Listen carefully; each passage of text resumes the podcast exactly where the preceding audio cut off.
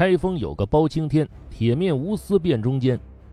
红遍大江南北的电视剧《包青天》是脸庞黝黑、额上长着个小月牙的包公形象家喻户晓。然而，真正的包青天却是个眉清目秀的白净书生。黑脸的形象缘何而来？这位青天大老爷在真实的历史中又有着怎样的传奇经历呢？名传千古的包青天。无论是出现于戏曲舞台，亦或影视作品中，都是黑脸扮相。但据记载，包拯的面色虽然算不上白皙，却也只是微黑。在包公祠二殿的石碑上，有一幅包公的画像，上面的包公是白脸形象，五官端正，眉目清秀，身高约一米六左右。戏曲舞台上和屏幕上之所以选择脸黑如炭、头顶月牙的形象来演绎包公，其一是为了把包公的形象与戏曲舞台上代表奸臣的白脸鲜明区分开来；其二则是为了凸显他的刚正不阿、铁面无私、不畏权贵、为民做主，传达一种青天白日、朗朗乾坤的正气。包公本名包拯。北宋咸平二年诞生于泸州合肥的一个官僚家庭。少年时代的包拯深受父母的宠爱，一直闭门刻苦读书，修身养性。二十九岁时考中进士。《札包勉》和《包公赔情》等戏曲中说，包拯自幼被父母遗弃，由嫂子抚养成人，这纯属戏说。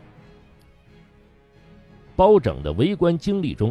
最为后人传颂的一段是他全知开封府的日子。所谓的全知，是宋太祖罢节度使之后设立的官名，也就是暂时代理某官职，而非正式职务。北宋嘉佑元年，包拯上任开封知府时，已经是五十八岁高龄。他打击权贵，秉公执法，赢得了百姓的拥戴。据《宋史·包拯传》记载。包拯历朝刚毅，贵戚宦官为之联手，闻者皆惮之。在民间，百姓给他起了一个绰号“阎王爷”，还流传着“关节不到，有阎罗包老”的民谣。这句话的意思是，打官司如果没有钱来疏通，包公自会为民做主；而用钱来打通关节的事情，包公是绝不容忍的。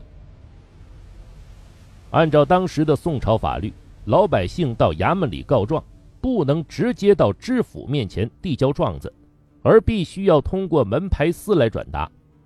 门牌司常常为此刁难勒索百姓，使很多有冤情的百姓不敢报官，难以伸张正义。包拯上任后，立即撤掉了门牌司，把开封府的大门打开，让百姓直接到大堂之上递状陈冤。这一举措让包拯深得民心，连市井的妇女孩子都知道包拯的名字。开封城里有一条惠民河，然而这条惠民河却不惠民，经常泛滥成灾，使周边百姓无家可归。包拯不禁产生了疑问：是什么原因使河水泛滥成灾呢？他经过调查。发现两岸的达官贵族私自在河上建筑堤坝、种花养鱼，并与自己的宅院连通起来，形成水上花园的奇观。而这就是惠民河被堵塞，造成河水泛滥成灾的局面。包拯当即下令挖掉堤坝，疏通河道，冲走水上花园。如此一来，包拯就犯了官僚贵族的众怒。有的皇亲国戚自恃位高权重，把他告到了皇帝那里。包拯毫不畏惧，拿出事先画好的地图，证明建造水上花园不仅违制，而且危害百姓。最终，皇帝也只好答应拆毁堤坝。尽管包拯在开封府只做了一年多的知府，却将开封治理得井井有条，为百姓解决了不少难题。包拯为官四方，每到一处都是不辞辛劳，恭俭为民。端州盛产砚台，每年都要向朝廷进贡。历任端州知县不仅向百姓收取端砚贡品，还要肆意加上几十倍的数目盘剥百姓，搜刮民财。包拯出任端州知县后，明令官吏只许按规定数量收取贡品，绝不能欺压百姓。而包拯自己始终没有收受一方端砚。离任时，当地百姓特意制作了一方端砚送给他，也被他婉言谢绝了。这就是“不持一雁而归”的典故。包拯担任三司户部副使时，江南地区发生了罕见的旱灾，民不聊生。包拯意欲开仓放粮，救民于水火。然而，依照当时的惯例，开仓放粮必须奏请皇帝，待批准后才能实行。包拯心想，等待皇帝批准前后要几个月的时间，不知要饿死多少百姓。于是他果断地宣布放粮，同时派人急奏朝廷，使很多百姓免于饥荒。陈州放粮是人们熟悉的一段以包公为主角的戏曲，戏曲的创作依据。便是包拯任监察御史期间的一件怪事。转运使王奎是朝中有名的贪官，很多人都畏惧他的权势，敢怒而不敢言。一次，王奎向皇帝告状，说陈州官员任中师盘剥百姓，任意搜刮钱粮。此事一出，立刻引起一片哗然。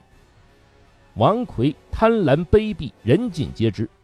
而任中师是百姓心中的廉洁好官，这是否是栽赃嫁祸？皇帝派官员前去陈州调查，但没有人敢去，唯有包拯主动请命。他在陈州充分调查后，掌握了证据，原来压迫百姓的不是别人，正是王奎自己。包拯列举王奎罪状，要求将他剥削的赃款归还百姓。将王奎撤职查办。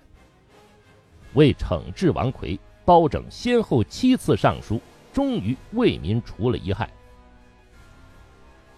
包拯为官时是宋仁宗年间，当时冗官、冗兵和冗费成为三害，贪官污吏横行，百姓负担沉重。包拯多次弹劾贪官，并向皇帝大胆进谏，改革各种弊政。纠正朝野弊端。满朝文武只有包拯敢直言不讳，他也因此成了让宋仁宗头痛的官员。史书记载，包拯曾将魏征给唐太宗的三道奏章抄写出来，送给宋仁宗作为座右铭，警示仁宗要以国家大事为重，虚心纳谏，选贤任能。包拯。曾严厉批判宋朝的任官制度，向仁宗上书，岂不用赃吏，畅行廉政之风。他主张君王要重用忠诚正直的君子，不能任用奸佞小人，建议提拔奋不顾身、孜孜于国的有志之士。然而，包拯的直言敢谏常常面临很大的风险，一旦龙颜大怒，就会波及自己的前途命运。一次，为了立太子的事，包拯冒死直谏，并坦言：“我已经老了，说这些不是为了升官发财。如果说的不对，甘愿接受责罚。”幸好宋仁宗没有追究。后来，包拯又直言，宫中的亲信宦官权力过大，应当精简人员，缩减开支。这一次，他虽然也没有受到仁宗的责罚。却得罪了仁宗的左右亲信。宋仁宗皇佑四年，包拯三次弹劾外戚张尧佐，认为凡庸之人应该离职。这件事终于触怒了仁宗，包拯被降职，离开京城，出任河北都转运使，同时他被加封了龙图阁直学士的虚衔。这也是后人称他为包龙图的缘由。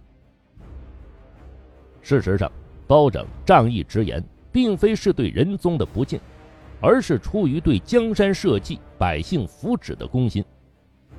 在任开封知府时，包拯为了尊重皇帝向南而坐的威严，每次升堂必向北而坐。这就是包龙图倒坐开封府的来历。包拯对仁宗的敬重由此可见一斑。嘉佑五年，包拯出任三司使和枢密副使，相当于副宰相的职位，成为朝中重臣。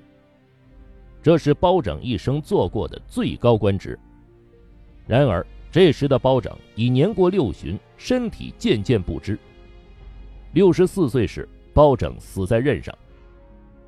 据说，仁宗皇帝专程到包拯家中与他做最后一别，追认他为礼部尚书，并赐谥号孝肃。包拯过世后，开封的大街小巷都听到百姓对他的哀悼之音。其后数年。包拯的清名远播四方。相传，一位少数民族的官员归顺宋朝时，便对当时的宋神宗说：“我没有别的要求，请允许我姓包吧。”神宗赐其名为包顺，取忠心归顺的意思。后人在包拯的家乡合肥建造了包公祠，里面有一副对联：“李渊玉关节不通。”自是阎罗气象，赈灾礼慈悲无量，依然菩萨心肠。以颂扬包拯一心为民、两袖清风的品格。如今，包公已经成为家喻户晓的清官典型，包公祠也成为后人凭吊包公、瞻仰其德行的旅游胜地。